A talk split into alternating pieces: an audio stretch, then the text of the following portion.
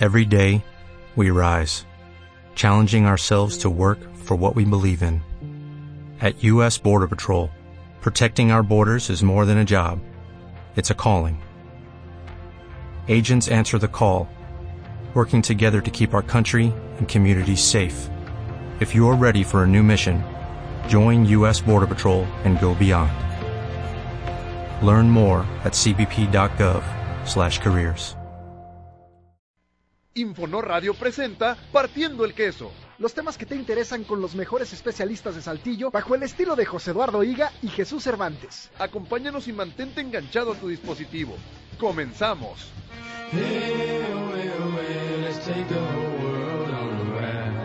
J-Lo, ya tú sabes, no hay más nada. Oye, por cierto, un show espectacular el de ayer en el Super Bowl de J-Lo y Shakira. Se llevó los reflectores. Muchos han dicho que es el mejor show que han visto. Yo lo dudo porque también hubo eh, el de Michael Jackson que fue francamente impresionante. Ayer lo estaba yo rememorando y qué le cuento. Pero bueno, ¿cómo están? Qué gusto saludarles. Hoy apelé a la mala educación, pero bueno, pues entró el, la cancioncita y dije, pues se me hizo fácil, se me hizo fácil antes de decir buenas noches. Mi querido Jesús Cervantes, ¿cómo andamos? Bien, contentos de que sea lunes, que sea lunes de partir el queso. Y pues encantados con esta serie de programas que hemos estado Sí, trayendo no, investigadores académicos y bueno, ha sido eh, pues muy enriquecedor. Esta noche no va a ser la excepción. Bueno, pues les recuerdo a todos y a todas, pero vamos a decir a todes por aquello de la inclusión que andan sacando y demás, que estamos... Aunque se enojen los de la Real Academia. Aunque se enojen, hombre. Pero bueno, pues ni hablar, hombre, así tiene que ser. Ya, digo, la, la lengua se va transformando, va evolucionando, señor, a, raíz de los, de los años.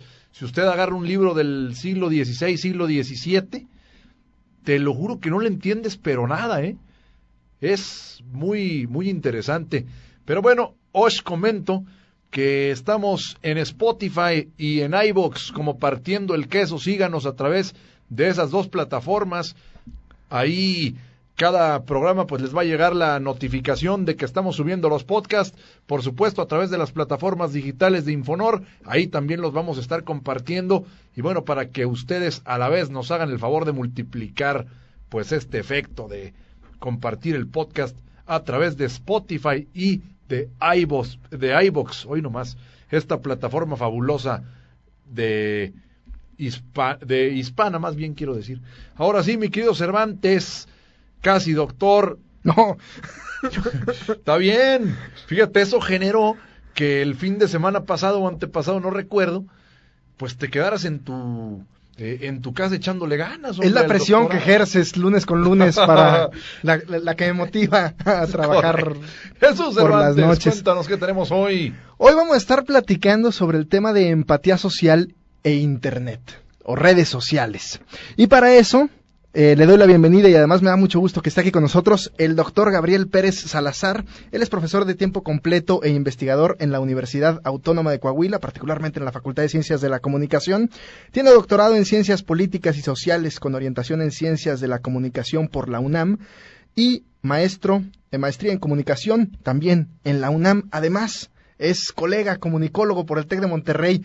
Eh, Cabe mencionar también que tiene eh, por ahí, el, estuvo, tiene estudios en ingeniería en sistemas computacionales, una carrera que eh, decidió en su momento cambiar por la comunicación. Buenas noches, Gabriel, qué gusto Sí tenerte le acá. supo. muchas gracias, muchas gracias a los dos. Encantado de estar aquí. Buenas noches. Los encantados somos nosotros y más el público que nos estará escuchando esta noche. Gabriel, la cuestión de la empatía social. Eh, hemos estado viendo o se ha eh, comentado quizá luego en redes sociales y, y percepción luego en nuestra, decimos, sentimos que cada vez estamos como más aislados unos de los otros, aunque pareciera que no, que la era de la eh, digital nos tiene conectados. Eh, creo que poco a poco nos distanciamos más uno de los otros y otros que piensan todo lo contrario. De repente está como esta discusión. ¿Estamos pues en una era individualista o estamos en una era de cooperación o qué es lo que nos caracteriza ahorita con las redes sociales y demás. A mí me parece que es muy complejo. Yo creo que hacer generalizaciones, eh, pues quizás no sea una estrategia del todo adecuada. Hay situaciones en las que ciertamente uno pudiera pensar que lo que impera es el egoísmo, que lo que impera es el pensar solo en uno mismo. Por ejemplo, uno puede ir caminando por la calle este, y hay alguien, por ejemplo, pidiendo una cooperación, pidiendo dinero, y mucha gente simplemente lo ignora y pasa de largo. Y eso pudiera interpretarse entonces como una uh, acción en la que uno no toma en cuenta al prójimo. Uh -huh. Sin embargo, hay otras situaciones en las que pasan otras, eh, otras circunstancias completamente distintas. Eh, mm, perdón ustedes la anécdota, pero Adelante, la verdad por es que me, me, levantó el espíritu. Estaba yo el fin de semana pasado con mi familia y eh, domingo, saliendo del cine a las tres y media de la tarde más o menos, y nos acercamos al área de comidas rápidas. Lleno, por supuesto, no había dónde sentarse. Entonces tomamos la decisión de pedir algo en uno de estos lugares para llevar.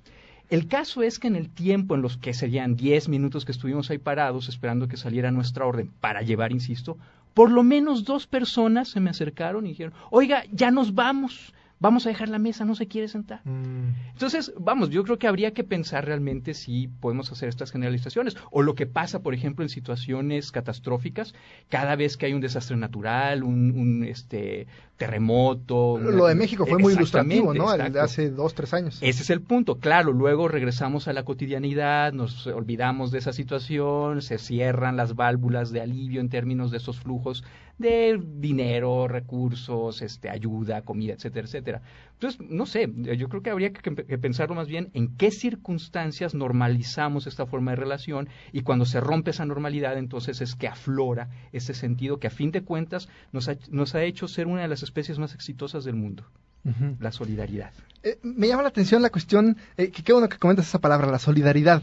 Lo hacemos de una forma, los actos solidarios los, se hacen en una forma como solidaria en el sentido de eh, dar al otro sin esperar nada a cambio o ganamos algo en cuestión de sentirnos bien con nosotros, esta, esta idea judío-cristiana que tenemos de a, apoyar al otro, entonces yo me siento bien porque estoy completo.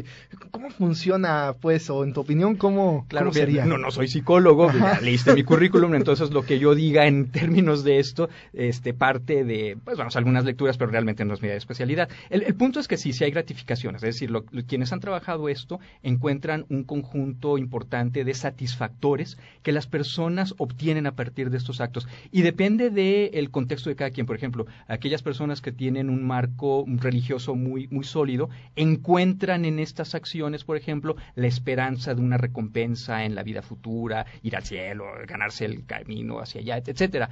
Y qui quienes no necesariamente también obtienen una, una satisfacción de simplemente sentirse bien por ayudarse al otro. Es decir, eh, a la mayor parte de nosotros seguramente quienes nos están escuchando han hecho algún acto de bondad, algún acto desinteresado, y ustedes saben lo que se siente después de hacer esto. Uno, se retira con una, no sé, un calor adentro en el, en el alma, y eso mucha gente lo, lo, valora mucho y entonces se convierte en algo repetitivo. Y a veces no, otras personas es solo de vez en cuando. Depende de cada circunstancia y cada momento. Oye, ¿habrá alguna, digamos, alguna situación científica o algo que, que avale el hecho de que cuando uno es empático socialmente hablando, yo supongo que habrás leído algo de eso, eh, realmente se sienta bien por, eh, por ayudar, digamos, por ponerse en el lugar del otro, por hablar de empatía, o realmente crees que se deba más a una cuestión educativa que te lo impone? Yo creo que son las dos cosas, es decir, hay países altamente eh, integrados donde la, la, cohesión social es muy importante, eh, concretamente el caso de Japón, Corea del Sur. Eh, en, estos, en estos contextos, claro, por supuesto, es cultural, tiene, tiene un enorme peso el, las, la, la forma de pensar, las tradiciones, etcétera, etcétera. Pero creo que también tiene que ver con esto que comentábamos, con el, qué satisfactor se obtiene por el hacer el bien, por el, el, hacerlo sin esperar nada a cambio. Y a veces tampoco se espera, no es que no se espere nada a cambio, muchas veces, vamos, si estamos hablando de redes sociales, si vamos a hablar de redes sociales, ¿cuántas veces eh, hay el selfie en el momento en el que hay el acto? Claro, y sí, entonces sí, sí. ya, ya, como que ya no es tan desinteresado, ¿no? Sí, hay, hay como una idea ¿Qué, de... Qué tema tan complicado ese también, porque luego también yo he escuchado o he visto mucho en redes sociales el que alguien sube pues la verdad, historias muy interesantes, quizá muy conmovedoras. Eh, y al final de cuentas, luego la gente termina haciendo garras al, pues digamos, al que ayuda. O sea, dice, ¿para qué andas subiendo lo que haces a redes sociales, no? Que tu mano izquierda no vea lo que haga tu mano derecha. Sí, esa cosas, es la- ese tipo ¿no? de cosas. Entonces, es un fenómeno bastante complicado, ¿no? Exactamente. Entonces, pues vamos, todo eso está operando y por eso me, me parece sumamente difícil hacer estas generalizaciones, si es una era o no, si éramos más solidarios hace 30 años o hace 100 años. No, realmente no lo sé. No, no me parece. A mí me parece que hay una esencia del ser humano, una parte de todos nosotros que trasciende el tiempo y que es, insisto, aquello que nos hace, que nos ha hecho tan exitosos como, como especie, que es el ayudarnos, porque a fin de cuentas, cuando yo ayudo al otro, de alguna manera espero que eso me regrese. Sí, y, no. y hacerlo contribuye entonces a la sobrevivencia de todos, a que nos cuidemos entre todos y de esa forma podamos ir superando los obstáculos que se nos presentan en el camino. Vamos un paso atrás. Antes de ayudar, de hacer actos solidarios, eh, eh, ubico al entender al otro o saber que hay un otro que piensa distinto a mí, que vive distinto a mí. En la época de las redes sociales, ¿nos acercamos más a ese entendimiento o nos estamos alejando cada vez más por esta segregación de grupos que hay en, en las mismas redes? Claro, y nuevamente es muy complejo. Así, este doctor se lo resuelve todo con es muy complejo. Eh, Hay situaciones, miren, eh, es muy conocido que algunas plataformas, más bien casi todas las plataformas, tienen una serie de algoritmos que tienen Sí. el propósito de mantener nuestra atención. Y una manera de mantener nuestra atención es hacernos sentir cercanos a personas que sienten como nosotros o que piensan como nosotros. Entonces, los algoritmos eh, dan lugar, los algoritmos me refiero a una serie de programaciones que nosotros desconocemos como usuarios. Eh, los algoritmos dan como resultado lo que se llama las burbujas informacionales. Esas burbujas informacionales que operan, está, está- está estudiadísimo en Facebook, en Twitter, en Sí, sí. la mayor parte de las plataformas, lo que hacen es que filtran mucho de lo que publican estas personas con las que tenemos contactos. O sea, revisen cuántos amigos tienen, bueno, amigos en Facebook, y realmente cuántas notificaciones reciben, de cuántos amigos distintos reciben notificaciones, y la cantidad es bastante menor al total que nosotros tenemos, precisamente por estos filtrados, precisamente por estos algoritmos en acción. Entonces, la misma plataforma no es neutral, la, la plataforma lleva un- un sesgo en términos de aquello que nos muestra en las notificaciones y suele ser algo que es relativamente cercano a lo que nosotros pensamos, consideramos en términos religiosos, ideológicos, económicos, incluso regionales, porque también hay un filtrado regional por, por, por Sí, es cercanía geográfica, etcétera, No, etcétera. y deja tú el regional, el de las palabras. O sea, uno publica un estado en cualquier red social y, no sé, pasará un día y ya te está mostrando intereses relacionados a lo que publicaste. O sea, es impresionante ya, ¿no? Exactamente, pero al mismo tiempo estas herramientas nos dan la posibilidad, si nos salimos un poquito de nuestra zona de confort, de buscar otras maneras de ver el mundo y otras maneras de entenderlo. Ahora, sí implica un mayor esfuerzo. Es Sí, decir, claro. lo más cómodo es quedarse con lo que nos da eh, las notificaciones de nuestra plataforma, estas, estos, estas, estas, el, time, el, el- el newsfeed. Sin embargo, uno puede hacer el esfuerzo de ver qué no sé, de qué no sé. No sé, no sé algo, por ejemplo, de eh, Nigeria. ¿Qué hay en Nigeria? ¿Qué se escucha en Nigeria? ¿Qué se lee en Nigeria? ¿Cuál es el top hit de Nigeria en este momento? No me basta, o sea, lo único que tengo que hacer es irlo a googlear. Y así como lo puedo hacer de esa manera y ver cuáles son sus este, escritores que, que en este momento son los más famosos, más leídos, etcétera, etcétera, vamos, está a mi alcance. Claro, con un mayor esfuerzo, insisto, no es lo mismo porque la plataforma en el otro caso me lo da y aquí lo tengo que ir a buscar y esa es la gran diferencia. Ahora, no es que convoque uno a la piratería, ni mucho menos, pero luego también, eh, como dices, salir un poco de la, de la zona de confort. O sea, hay maneras en las que uno puede cambiar eh, geográficamente su ubicación, digamos, si algún contenido está censurado y realmente te quieres informar, te informas, ¿eh? Eh, sí, efectivamente así es, aunque hasta cierto punto, porque la- las plataformas rastrean la dirección IP en la que uno Sí, sí, está hasta conectado. cierto punto, claro. Pero Sí. sí te permite, digamos, eh, de alguna manera irte, trasladarte a otra, pues digamos, a otro tipo de información que no encontrarías acá. Eso sí. O sea, vamos, a lo que vamos, eh, y es lo que les digo, o sea, no es que uno convoque a eso, porque además también se tiende a utilizar esto para malas prácticas.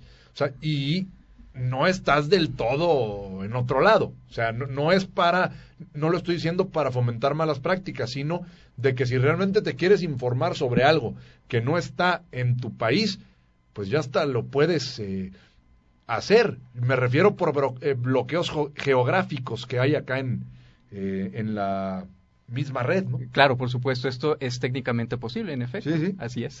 Oye, Gabriel, este, ahorita eh, Rebeca me, me ponía por aquí un comentario, este, en donde me recordaba de eh, lo que pasó ayer con una niña que nadie llegaba a su fiesta. Tengo entendido que alguien lo postea y de repente tiene regalos o algo así, ¿no? Su tía lo postea y le empiezan a, a enviar regalos. Hay de repente en redes hechos en donde eh, los usuarios aprovechamos para el linchamiento y hay otros en donde aprovechamos para la ayuda. Así es. ¿Qué características tendrán estos posts, estos mensajes que luego llegamos a ver o estas historias que se prestan para una cosa o para otra? Veía ayer en la cuestión del linchamiento alguien de E ESPN dice la esposa de Piqué se lució en el festival una cosa en el Super Bowl una cosa así. Entonces todo el mundo obviamente se le fue a la yugular, ¿no? O sea, ¿qué te pasa? ¿Cómo que esposa de Piqué? O sea, ella ya era una artista reconocidísima cuando Piqué jugaba en el barrio, ¿no? O sea, eh, estas cosas, ¿no? Pero ¿qué características tendrán para eh, ser como propensas a la, al hinchamiento y demás. Claro, eh, esto está bastante estudiado y tiene que ver con disparadores emocionales, en ambos casos, tanto en lo positivo como en lo negativo. En la medida en la que una, un relato, un hecho, eh, ha- haga resonar alguna de nuestras emociones, es más probable que eso se comparte y se viralice. Eh, Esto es lo que, vamos, esto es lo que he trabajado, eso es un meme, es decir, una unidad cultural que es replicada en un, en un contexto determinado. Entonces, uno de los criterios que se han identificado como un elemento que eh, lleva a esta replicación es esto que digo, los disparadores emocionales. Por ejemplo, eh, hay un meme que se conoce como eh, fe en la humanidad restaurada, en, el inglés en original es Faith in Humanity Restored, y esto da lugar a que se compartan historias como la que es la de esta niña que, que decía hace, ra- hace rato. Entonces, eh, uno que es famosísimo es de una niña que está ahorrando dinero durante un cierto tiempo hasta que le compra un regalo al señor que pasa a recoger la basura todos los días por su casa y va y se lo entrega.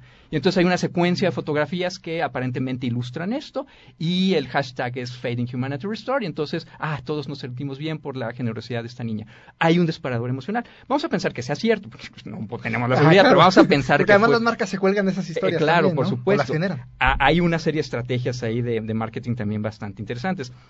Eh, el, el punto es que en el sentido contrario pasa exactamente lo mismo. Cuando nos damos cuenta de una injusticia, cuando nos damos cuenta de que algo no fue, eh, vamos, lo que debía haber sido, también hay un disparador emocional. Cuando alguien es, eh, tiene una acción prepotente, entonces surgen los lords y las ladies, y entonces se le llama de esta manera, pero es por eso, porque nos ha detonado, resonamos emocionalmente a partir de estas narrativas. Oye, la cuestión esta de los linchamientos, qué interesante está, porque luego también surge, eh, híjole, es bien complicado. El otro día también hubo otro de una adolescente que hizo una fiesta acá muy, este, muy interesante con comida y hot dogs y todo, y total, pues no llegó nadie, y también se hizo bastante viral, y aún así la humanidad no deja de, de linchar, o sea, porque decían, oye, ¿y qué tal si es falso? ¿Qué tal si nada más lo hace para llamar la atención y demás? Y, o sea, qué difícil es el mundo este de las redes sociales, ¿no? Exactamente, porque dado que hay una, un rompimiento espaciotemporal, no tenemos manera de verificar que eso sea cierto. Entonces, si bien muchas personas pueden reaccionar inicialmente con una emoción positiva, también empieza a surgir ya la, sus- la suspicacia y a dudar, oye, ¿realmente es esto lo que está ocurriendo? Y no tenemos manera de comprobarlo. Como actos luego malos de la humanidad o eh, errores de algunas personas en redes sociales, como por uno la pueden llevar todos. ¿no? Es, increíble. Así es. De repente uno se mete a redes sociales, eh, Gabriel, y eh, ve comentarios, a- abre un tweet y empieza a ver comentarios y dices, qué visceral, Sí, sí, qué sí. cruel, qué violento, ¿no? Y uno piensa, ¿será que la humanidad cada vez se está volviendo más visceral, más violenta, más cruel? ¿O simplemente las redes sociales nos permiten ver esas cosas que antes quizá no teníamos acceso a ellas? Vamos eh, con algo de música y regresamos el siguiente bloque para abordar este, este tema. Pero antes, vamos a ver, José Eduardo, qué nos trae esta noche de lunes. Escuchemos quién está partiendo el queso en la música. José Eduardo Higa nos presenta la recomendación musical de esta noche de lunes.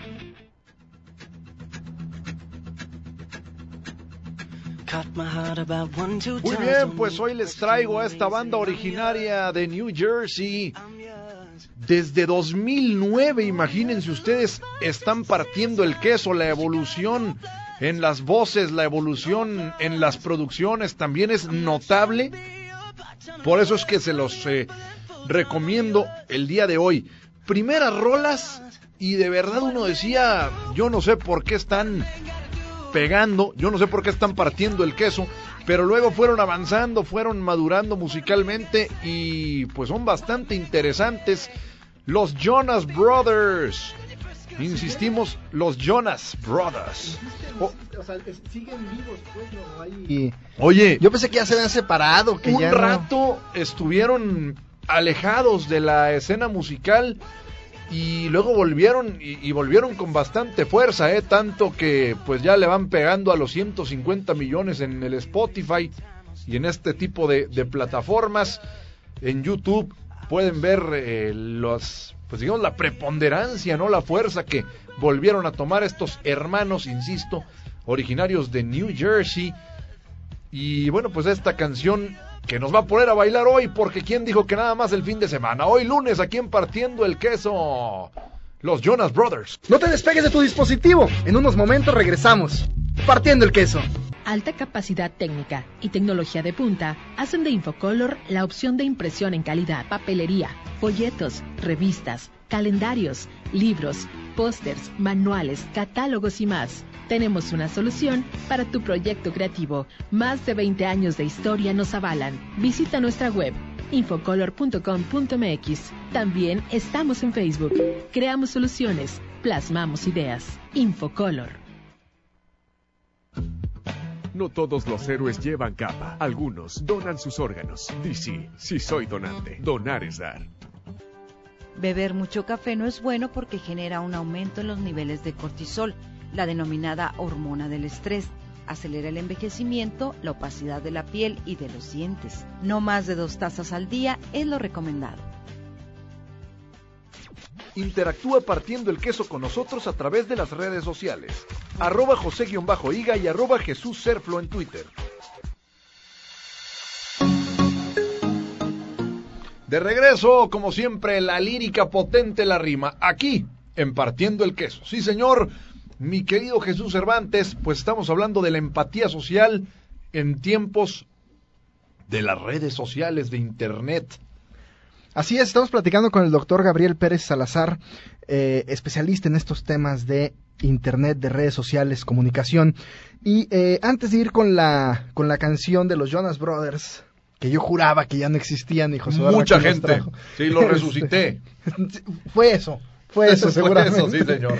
Eh, te, te, preguntaba, este, ¿la humanidad ha cambiado a partir de las redes sociales o lo que han hecho las redes sociales es demostrarnos lo que antes no, no, no podíamos acceder, pues. Yo creo que aquí tendríamos que empezar por hacer un análisis de cómo ocurre el acto comunicativo cara a cara contra el acto comunicativo mediado. Es decir, cuando estamos compartiendo el mismo tiempo y el mismo espacio, así como estamos ahorita en la, en la cabina, pues si yo te insulto, tú vas a reaccionar. Y si mi insulto es suficientemente grave, yo corro el riesgo de recibir un puñetazo en la cara. Bueno, eso no ocurre cuando estamos a la distancia. Ese riesgo disminuye notablemente y eso ha dado lugar a expresiones mucho más burdas, abiertas, francas tal vez, no sé cómo, cómo llamarles, que son muy diferentes a cuando compartimos el mismo espacio. Además, porque no tenemos una serie de signos que estamos recibiendo una retroalimentación constante en términos de qué piensa el otro, cómo le está afectando al otro lo que yo estoy diciendo. Y si yo tengo una suficiente empatía y me estoy dando cuenta que estoy incomodando o lastimando al otro, lo más probable es que yo ajuste mi, mi discurso. Eso no lo puedo hacer en redes sociales porque no estoy viendo a los demás. Puedo recibir retroalimentación después de unos cuantos segundos, tal vez en el mejor de los casos, pero lo que, lo dije, lo que dije ya lo dije y ya Y ahí se queda, ¿no? Y Ahí se quedó, claro. Exactamente. Así es. Entonces, el acto comunicativo mediado eh, tiene esa característica. No tenemos una retroalimentación en tiempo real como si la tenemos en un acto comunicativo cara a cara. Por otro lado, esta misma distancia nos lleva, insisto, a hacer expresiones de otra manera. Es decir, me uno, uno puede sentirse más eh, cómodo, seguro, haciendo una expresión mucho más eh, brutal, eh, más franca, más sin, sin pelos en la lengua, de lo que uno haría, insisto, cara a cara. Entonces, parte de lo que cambia. Me llama la atención ahora eh, con la serie de Luis Miguel, este, salían varias cosas de, bueno, ¿qué es lo que pasa con eh, artistas como Luis Miguel? Ponen el ejemplo por ahí de Ricardo Arjona, Crack. que antes de las redes sociales, pues uno veía que se vendían sus discos, se llenaban sus conciertos y dices, es un artista que la gente lo quiere. Sin embargo, salen las redes sociales y te das cuenta que sí, 10 compran el disco, pero 50 le tiran durísimo, ¿no? Y dicen que es un, este, bueno, para nada y cuánta cosa. Claro, pero también ya lo hacíamos, ¿eh? Pues, recuerdo mi adolescencia con menudo, mientras todas las chicas estaban vueltas locas con menudo, todos los chicos estábamos tirándole a, a los chicos estos de menudo y diciendo que eran tal o cual cosa. Pero no se veía, o digamos, Eh. No era como tan evidente, o, no quedaba en un lugar donde todos podamos acceder a Exactamente, porque no trascendía del acto comunicativo cara a cara. y el de acto comunicativo, comunicativo cara a cara no se fija, no queda fijo en ningún medio, a diferencia de estas conversaciones en redes sociales donde ahí está. Mientras la plataforma lo mantenga, lo podemos seguir viendo. A ver, esto del, la, digamos, del acto mediado del que hablabas, no es, quizá, me, me llamó la atención esto que decías, de que cuando uno eh, reacciona a algo violento, en las redes sociales, pues es mucho más fácil hacerlo. Exacto. ¿Realmente eh, esto refleja el pensamiento, re- realmente refleja las redes sociales, el cómo somos o no? Probablemente, es decir, ha habido un cambio en la humanidad por las redes sociales, pues sería muy difícil afirmar tal cosa, tienen muy poquito tiempo en términos de la historia de la humanidad, entonces no me iría yo por esa línea de pensamiento, sino más bien por lo que facilitan estas formas de interacción, porque insisto, no estamos ahí, entonces en la medida que no estemos ahí, pues yo puedo con, muy, con un gran valor decirle a tal o cual persona lo que yo realmente pienso, total está muy lejos, total no me conoce, total nunca me va a ver, a mí que me importa. El anonimato que se El dice de las anonimato. redes sociales. Y esa es otra cuestión. Eso es una variable más. Porque pensemos que estoy desde mi cuenta, que tiene mi foto y que tiene mi nombre real. Eso es una cosa. Pero nada me impide crear un perfil no analógico a mi ser, es decir, algo con otro nombre, con otra imagen, incluso con otro sexo, y desde ahí estar jugando estos juegos sociales de manera tal vez incluso más eh, brutal. Esta Sí. parte de que las redes sociales no pidan una identificación de tu persona y demás, ¿cómo la ves, eh, mi querido Gabriel? Y me refiero por el hecho del anonimato que creo que sí llega a hacer mucho daño cuando se actúa de mala fe. es un arma de doble filo. El anonimato en muchas ocasiones ha sido de enorme utilidad para exponer, por ejemplo, escándalos. Fue gracias a cuentas anónimas que Wikileaks funciona. Wikileaks, recordemos que es esta plataforma que da eh, a conocer grandes escándalos mundiales. Entonces, sin el anonimato, Wikileaks no existiría. Es uno de los principios fundamentales de la comunicación en Internet. Ciertamente, en algunas ocasiones, quizás muchas, haya ha sido abusado este recurso. Entonces, eh, pues es algo muy complejo. Ahora, cómo verificar la identidad de alguien en principio, eso también sería muy complicado. Mándame tu INE escaneado y si no, no te doy cuenta, sería de esa forma, no sé, o sea, vamos a pensarlo por un momento, a ver, vamos a ver, ¿cómo le harían? ¿Usted cómo le haría? A ver. Y realmente no es tan sencillo, es bastante complicado. Entonces, eh, a fin de cuentas, lo único que te piden es o un número de teléfono celular o una cuenta de correo electrónico y con eso basta. Siendo que es muy fácil tener tres o cuatro cuentas, no pasa otra- nada. una cuenta Sí, con otro sí, nombre. Sí, te ya, vas a una ¿no? tienda de conveniencia con 50 pesos, compras un chip nuevo y ya está. No pasa nada, ahí está. Oye, Gabriel, eh, ¿lo virtual es real? Luego también está esta discusión de una cosa es lo que publico en redes y otra cosa es lo que soy. Ajá.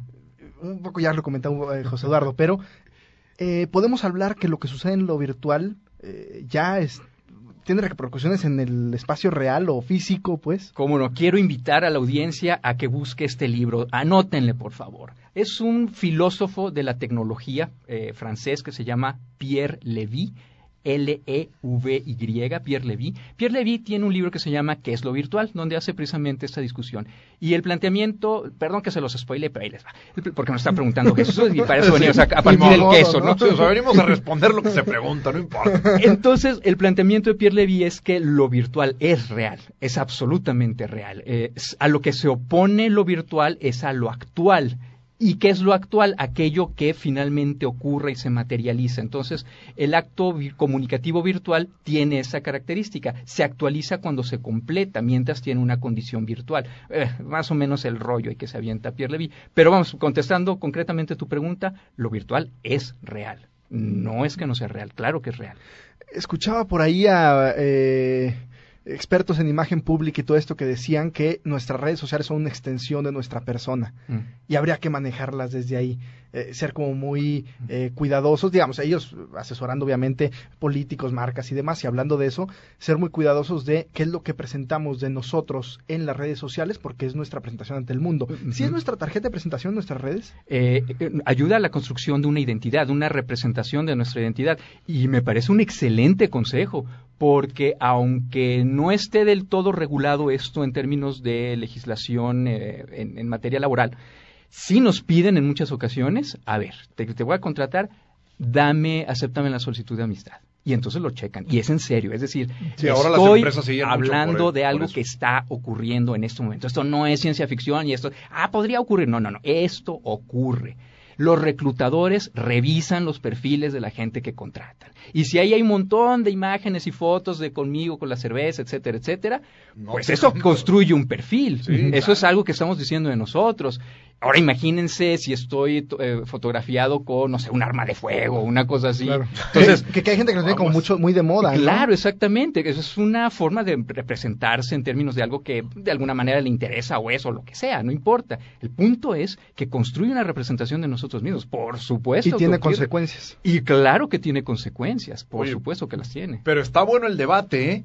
Porque a mí me parece que si bien también ha quedado demostrado muchas veces que a veces no necesariamente lo que publicas es real, ¿no? Porque también precisamente por lo que decía Cervantes, ¿no? Algún político asesorado por las por las marcas, ¿sabes qué? Llévatela suave, no publiques esto, no publiques lo otro y luego pues ha resultado que en las redes sociales soy eh, un, eh, una perita en dulce, ¿no? Como se dice. Y afuera pues, soy otra cosa, ¿no? Me he metido en escándalos. Claro, y pero eso siempre ha ocurrido, es decir, siempre ha habido asesores de imagen y eso siempre se ha manipulado, solo que ahora es, digamos, está más al alcance de todos nosotros y creo que todos nosotros deberíamos ser conscientes de lo que estamos haciendo cuando estamos compartiendo algo. ¿Qué dice de nosotros ese link que estoy compartiendo? Ese meme que, ay, me dio mucha risa, ahí va para todo el mundo. ¿Realmente qué refleja de mí? Por ejemplo, hay muchos memes que, que nos pueden dar mucha risa, pero que en el fondo son terriblemente racistas y discriminatorios. Sí, cómo no. Entonces, vamos. Se vive eh, de la discriminación en las redes sociales. Bueno, ese es el Digo, punto. O sea, si somos estrictos, porque una cosa es que te diviertas, otra cosa es, pues digamos, el folclore mexicano y todo este tipo de cosas. Pero si nos ponemos estrictos, vamos a, a irnos a un ejemplo muy básico, ¿no? El grito homofóbico de que, así lo ha calificado la FIFA en el fútbol, que me parece que si nos ponemos en el sentido estricto de la palabra, tiene razón. Pero acá en México se maneja como si no lo, lo fuera. O sea, si nos ponemos realmente muy rigurosos, pues creo que se vive de, de discriminación en redes sociales. Y bueno, la reflexión es esa. ¿No podríamos relacionarnos de otra manera?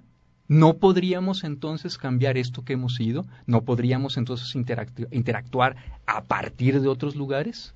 Esa es la reflexión. Comentaste el tema de los memes y con eso quiero ir a la siguiente sección de este programa. Las grandes obras que han marcado la historia de la humanidad y las recientes que vale la pena leer. Jesús Cervantes te presenta la recomendación literaria de esta semana. El doctor Gabriel Pérez, invitado de hoy, de esta noche de lunes, eh, tiene dis- distintas líneas de investigación o temas de investigación. Sociedad de la información, brecha digital, gestión de entornos virtuales, teoría del hipertexto, identidad y tecnologías de la información y la comunicación, pero hay uno particularmente que me llama la atención que es cibercultura y memes en Internet.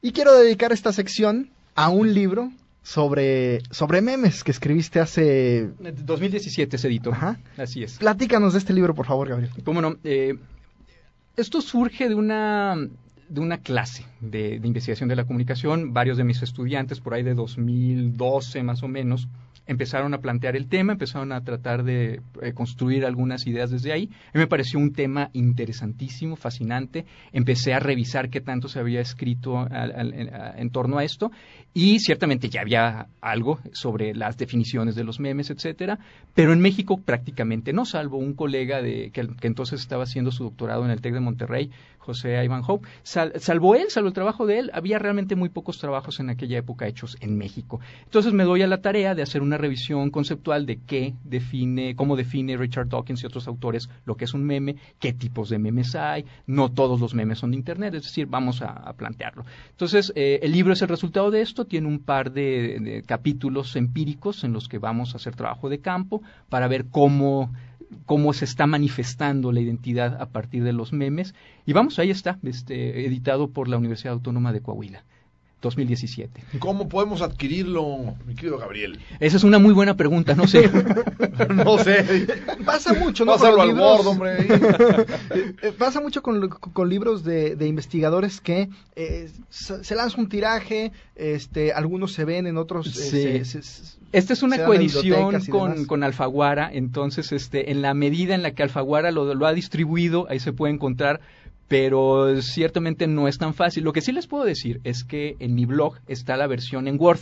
Este, No es decir, ver, no, no, no está el, el- el formato como fue editado finalmente, pero sí la versión en Word. Entonces, si, si ustedes gustan apuntar, es Gabriel Pérez Salazar, mi nombre, todo junto y con minúsculas, repito, Gabriel Pérez Salazar, punto wordpress punto com.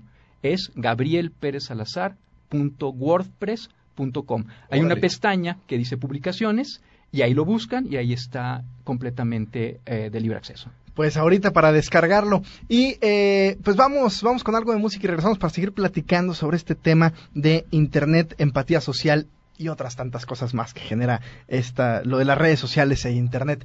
Eh, mi Rebe, no sé si eh, ayer yo extrañé antología de Shakira. Yo tenía la, la- Oye, la- sí, la también idea pensé- de yo que pensé a que ver si sabía un que no iba a cantar. ¿no? Porque No, yo yo sabía que, que no pues no va con el con, el show así en grande y todo. Pero decía algo de aquella Shakira este colombiana antes de que se mudara a Estados Unidos, España y que se hiciera una cantante internacional, antes de la de que la contratara una refresquera y le hicieran una artista internacional completa y demás, que además me parece que se lo merece una artista muy completa, pero extrañábamos, ¿no? Este tipo de canciones, dije, una frasecita así nomás para el guiño, pero no. Vamos a escuchar antología entonces y volvemos.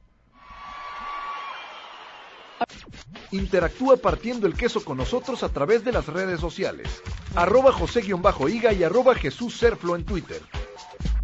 Infonor, un concepto integral de comunicación que incorpora tecnología de punta y personal capacitado para responder a las más variadas necesidades. Infonor es líder en Coahuila en servicios de recolección y difusión de información impresa y electrónica. Las herramientas necesarias para los requerimientos más variados en cobertura e información los tiene Infonor. Contáctanos 438-6600 y 01 en Saltillo, Coahuila o en Facebook y Twitter de Infonor e Infonor Radio. Infonor.com.mx Infonor, comunicación integral. De lunes a viernes de 7 a 7.30 de la mañana, las noticias que marcan la historia de nuestro entorno están en contexto. Acompáñanos y comience el día bien informado. En contexto. Es momento de seguir partiendo el queso. De regreso, de regreso acá en Partiendo el Queso. Y bueno, pues prácticamente estamos por cerrar el programa de hoy. Mi querido Jesús Cervantes, pues fuera del aire estábamos platicando de algo bien, bien interesante. Así es, es lunes familiar, es lunes de puente y eh, nos acompañan aquí en cabina este pues familiares, casa tanto, llena. tanto tuyos como de nuestro invitado y Sí, se, sí. se hizo la plática padre este y queremos cerrar con eso, Gabriel. Eh, en las redes sociales presentamos lo que somos, lo que queremos ser, lo que nos gustaría ser o cómo nos presentamos, pues. Presentamos todo eso, presentamos realmente lo que somos, porque todo lo que di- todo lo que decimos, todo lo que expresamos, finalmente parte de nuestra esencia. Ahora, eso no quiere decir que en algunas ocasiones no hagamos algunas expresiones con otra intención, con una intención que los académicos llaman performativa, es decir, eh, hay otra hay otro sentido realmente que no necesariamente corresponde con lo que estamos diciendo. Por ejemplo, si voy a un restaurante y me tomo la foto de que estoy tomando una bebida sin popote, realmente no estoy diciéndole a los demás, miren que estoy tomando directamente del vaso, no. Estoy tratando de construir una imagen ante los demás de una conciencia ecológica, por ejemplo. Cierto. Eso es parte de lo que estamos haciendo todo el tiempo. Entonces, esas expresiones muchas veces tienen que ver con un ideal, con un querer ser, y no necesariamente pueden corresponder, porque puede ser que saliendo de ahí vaya y me compre un montón de plastos de- desechables de plástico. En mi camioneta ocho cilindros que voy yo solo. Exactamente. Y, realmente no hay una correspondencia entre lo que hago y lo que digo que hago. Aunque no, no es que no sea cierto que en ese momento pedí mi bebida sin popote. Sí, la pedí sin popote, pero y todo lo demás, eso no sale, no lo ponemos en el, en el Face. Esa es la parte que viene en el debate del libro que tú nos comentabas, ¿no? Que decíamos, bueno, es que lo virtual es real, pero bueno, entonces, ¿hasta qué punto llega a ser real, digamos, por ese tipo de cosas? O sea, los actos responsables los publicamos para dar una cara muy, muy interesante eh, con la gente, pero luego llegamos a la casa y fíjate cómo luego la humanidad eh, no termina por, por cambiar, más bien creo que, que sí es un reflejo de quizá lo que hemos sido muchas veces, ¿no? El dicho este de, este, ¿cómo es el eh, oscuridad en la, Sí, claro. en la este, calle, no, en, en la casa, ¿no? Farol en la calle. una Farol cosa en la. Oscuridad en la casa, sí. Farol de la calle, oscuridad en la casa. O sea, Y- realmente creo que eso sí es algo que se refleja de una manera bastante notable en redes sociales. No sé qué opinión te merezca a ti, porque sí, o sea, son actos esporádicos que vamos haciendo. Este, sí, ¿saben qué? Miren aquí haciendo ejercicio, ¿no? Y luego, digo, yo hablo también por mí, ¿no? Haciendo ejercicio y demás. Y luego, ¿por qué no publico la hamburguesa que me acabo de zumbar? O sea, ¿dónde está realmente, pues, valga la redundancia, lo real que soy, ¿no? El punto está en que las plataformas sociales nos permiten amplificarlo de manera mucho más grande que antes. Antes podíamos llegar a lo mejor a la casa y decir, mira, este, vengo de hacer ejercicio, ¿y quién se entera? Pues a lo mejor mi hermano, mi papá, mi mamá, quien esté ahí. Ahora, si lo tuiteo, se pueden enterar todas las personas que me estén siguiendo y pueden ser millones si es que soy alguien reconocido que tengo cierto estatus en Twitter o quienes me siguen en cualquier plataforma, lo subo a YouTube, lo que sea y entonces adquiere otra dimensión, adquiere otra otro alcance que antes no alcanzábamos, no teníamos, perdón. Entonces, esto sí lo ha cambiado. Esa posibilidad de alcanzar a otros sí se ha modificado y eso está dando lugar a una serie de fenómenos comunicativos muy interesantes. Regresando al punto de el encuentro con el otro, del encuentro con la diferencia y demás, ¿qué plataformas, qué redes sociales nos permiten más encontrarme con un otro distinto a mí? ¿Y cuáles son las que, eh, por los algoritmos que platicábamos en el primer bloque, eh, me ponen gente, eh, información, publicidad incluso muy similar a lo que yo pienso o siento? Mm, Son básicamente todas lo mismo. Ajá. Perdón que sea un poco pesimista en este sentido, pero ¿Orientadas más hacia? eh, hacia mantener nuestra atención. Es decir, todas buscan lo mismo. Todas las plataformas buscan mantenernos leyendo y consumiendo y estando atentos. Eso es lo que buscan. ¿Por qué? Porque luego eso se convierte en lo que ellos venden a los, a los anunciantes. Es decir, tengo tantos millones de, de, usuarios cautivos. Entonces, ese es el punto de todas las plataformas, sin excepción, mantener esa, esa audiencia cautiva. ¿A través de qué? Pues de lo que ya expliqué, de presentarnos gente que piensa como nosotros, que habla con nosotros, etcétera, que están cerca de donde nosotros estamos. Pero eso no quiere decir, insisto, que no se pueda trascender. Claro que se puede. Y las redes sociales posibilitan, por ejemplo, encontrar a personas que tengan gustos similares a mí. O sea, yo me pregunto cuántos eh, fans de Kieslowski habrá, que es un director polaco que me fascina, pues me puedo meter a, Facebook y probablemente ya exista un grupo de fans de Kieslowski. Y entonces, después de que yo haya hecho esa búsqueda, empiezo a interactuar con gente y empezamos a discutir cuál es la mejor película de Kieslowski, un autor absolutamente desconocido para muchas otras personas. Es decir, también existe esa posibilidad. Y en términos de eso y de cualquier otra cosa, el fan de algún grupo de tercera división de Italia, por ejemplo, o sea, que quién lo conoce, pues alguien nada más que sigue la tercera división de Italia y ya, posiblemente puros italianos. Pero si yo lo conozco y si yo he estado por alguna razón, entonces voy y lo busco y ya tengo con quien interactuar. O de anime, o de diversidades sexuales, o de cualquier otro asunto. La cuestión para despedirnos, mi querido Gabriel, la empatía social en las plataformas, el ponerme en el lugar del otro, realmente es una realidad o somos eh, gente que empatiza desde el escritorio, que opina, pero no empatiza del todo. Eh, esta realidad, ¿cómo, ¿cómo es? O depende de cada persona? Por supuesto que depende de cada persona, de su contexto, de cómo haya sido formado, de lo que piense. Yo más bien me gustaría que lo dejáramos como reflexión para el auditorio. Es decir, usted que nos está escuchando en este momento, ¿usted qué hace? ¿Usted cómo lo ve? ¿Usted qué opina? ¿Usted cómo se posiciona a usted mismo cuando va a publicar algo? No sé si ya lo pensó. Y la invitación es para que reflexionemos sobre eso. ¿Cómo nos estamos representando entre los demás con ese meme que estoy compartiendo, con ese comentario que estoy haciendo? Como alguien tolerante, como alguien respetuoso, o a lo mejor no tanto. Y, ahí lo dejo. Qué, padre cerrar así, qué padre cerrar con esa reflexión, invitar a la audiencia a que eh, lo piensen.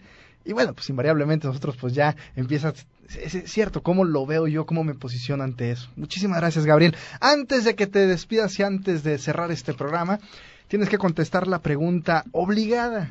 Esa pregunta que le hacemos a todos nuestros invitados. Y ya nos la van a poner por aquí en la cortinilla. Ahora sí, vamos con eso. Conoce las grandes obras de arte que marcaron la vida de nuestros especialistas y que han transformado su percepción, su pensamiento y su forma de vida en partiendo el queso. Una obra de arte, Gabriel, eh, puede ser un álbum musical, una película, un libro, una pintura, algo, algo que te venga en este momento a la mente. Ay, acabo de leer a, este eh, Kafka en la orilla de Murakami. Es un libro fabuloso, como pensar, realmente pensado como obra de arte, como auténtica literatura.